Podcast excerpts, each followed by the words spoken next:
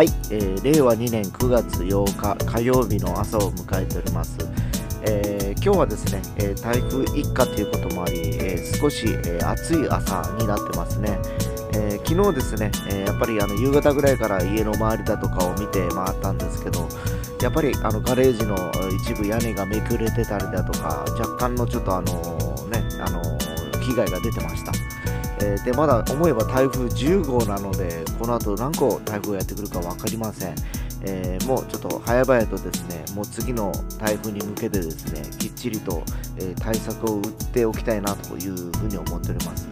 え本当もう本当気が付いたらまたすぐ来るっていう感じになるかと思いますので、えちょっと今日からちょっと急いでいろんな準備をしておきたいなと思っております。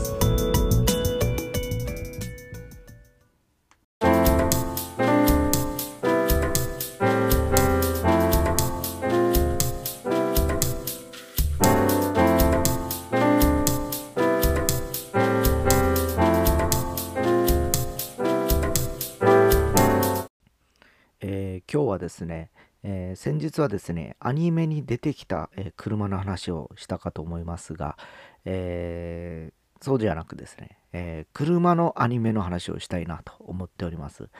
え僕が一番最初に、え見た車のアニメっていうのはですね、マッハ55というやつでですね、えハンドルの中のボタンが10個ぐらいあって、それを押すことによって車が飛んだりだとか、スピードが出たりとかするような、あのアニメでした。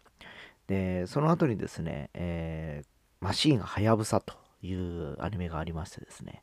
えーまあ、あのー5台ぐらい、えー走るんですね。レースを走るんですけど、えそれぞれ、あのー5人のドライバーがいまして、それぞれ個性があってですね、えまあ、エースがはやぶさくん、はやぶさ号に乗ってるのがエースで、えその後、あのいくつか、え神風号だったっけな、あと岩鉄号だったっけな、なんかそういうのがあってですね、えーまあ、あの、いろんなあの特徴のある車に乗ってたんですね。それぞれが、あの、えー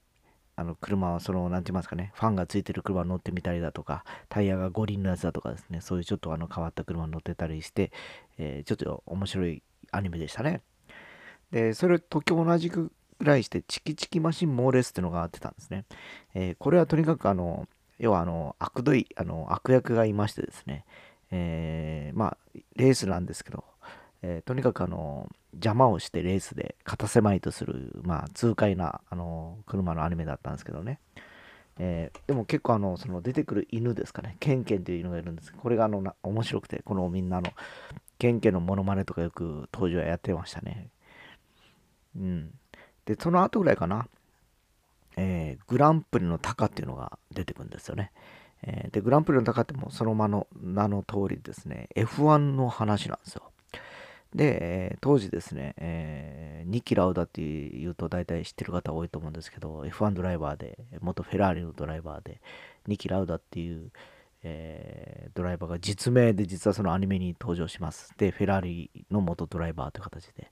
で、そこのやっぱり若手の日本人の、えーレーシングドライバーを育てていくわけなんですね。えーで、まあ、あの、見てるとですね、あの、当時はまだ、あの、なんて言いますかね、F1 がそんなに火もついてなくてですね、えーいろいろとそこで、あの、F1 ってこういうものかなって、ざっくり、あの、分か分かるというか、覚えるというかですね、そういうルールっていうか、そういうことなんだって分かっていくわけですね。で、ちょうどその頃ですね、スーパーカーブームのちょい前ぐらいだと思うんですけど、えー日本でも F1 の開催があってですね、えー富士スピードウェイだったと思うんですけど、えー当時ですね、人気があったのが、タイヤが6つついてるタイレル P34 やったかなっていう車種車両だったんですよ。で、普通車ってタイヤ4つしかないのになんで6個もあるんだと、しかも前のタイヤ4つ小さいしと。ということでですね、珍しいというのと、なんかその、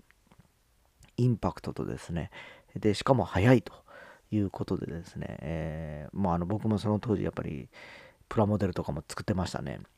で、今、あの、その後ですね、F1 をあのがっつり見始めて、もう30年ぐらい見てるとですね、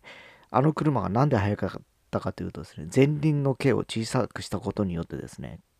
えー空気抵抗が減ると。で、それによって空力が上がってグリップが良くなってですね、コーナーも速いし、直線も速いって、そういう理屈だったんだということが分かってですね、えーもうあの、当時ですね、あの、形だけであの入ってた、えイメージが、ちょっとあの、そういうね実は考え尽くされて作ったマシンだったのかなというのを分かってですねちょっとあの再再びですねおこれすごいなというふうに思った次第です。で同じ時期にですねブラバムっていうチームがあったんですけど、えー、これがですね結局あのエンジンってご存知の通りあの熱を持つということでですねいかにエンジンを冷やすかというのが各チームのテーマというかあのー、まあポイントだったそうですね。で当時あのエンジンを冷やすためにはまあ普通ラジエーターって言ってですね前からこう空気をこう多く取り入れて強制でこう冷やすという手法が取り入れられてたんですけどそのブラワーム B46 やったかな T やったかないうのはえー、車のあの一番お尻の部分にあの扇風機みたいのを作ってですね、えー、車の中に溜まった熱をですね吸い出して後ろにこうこう吐き出していくということで熱効率を上げるということで実は、えー、一戦だけ走って一戦優勝して、えその次のレースから使用禁止になったんですねその機能がですね。なぜかというと結局あの後ろにそのファンで、ねあの熱気を出すというよりもゴミが相当舞うということで、後続車両に対して危険を及ぼす、及ぼすことでですね、1回だけしか使えなかったんですけど、まあ、でも、その車もですね、やっぱりあの、後ろにファンがついてる金山ってですね、あのー、全体的に車高が低く薄べった平べったい形のデザインでですね、かっこよかったんですよね。で、だからまあ結局あの、それはまあさっき言ったように安全性の問題でですね、ちょっとこう、使用されなくなったんですけど、まああのー当時そういうのがやっぱり実際にこうアニメにもつながるようなですね、えー、感じでですね、えー、よくあの子供の頃ですねその車のアニメっていうのは没頭してましたね。まあ一番最後の記憶が新しいのはやっぱり「よろしくメカドック」というあのアニメがありましてタツノコプロなんです実はタイムボカンとか作ってた。でこれはちょっとハートウォーミングな実はえー、車の、え、要はあのアニメでございましてですね、えー、要は町工場の自動車工房にいる3人ぐらいの男の子と1人まあ主人公がいるんですけどその子がいろいろこうカスタムしていって、えレースに勝っていくという感じの話でサクセスストーリーかな？っていうのもあってすごく、えーワクワクして見てましたね。まあ昨今ではイニシャル D だとかですね、えー、そういうのがもう走り屋とかリアルなことが出てきてますけど、まあ、当時はちょっと夢のある、えー、車のアニメをがよくあったんでですね、ちょっと今日は思い出して話をしてみました。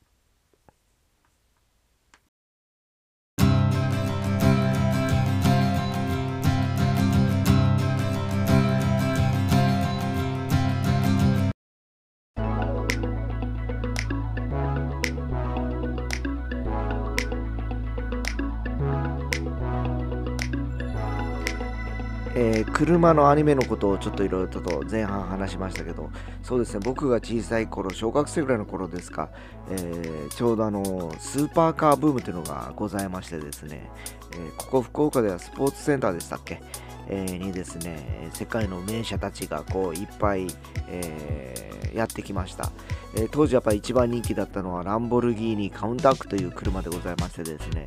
えやっぱり僕ら少年の心から見るとですね、え扉がまず上に開くというのと、あとライトが隠しライトでですね、ヘッドライトがパッと出てくるというのにものすごくこう憧れてですね、えー、すごいなというイメージを持ちました。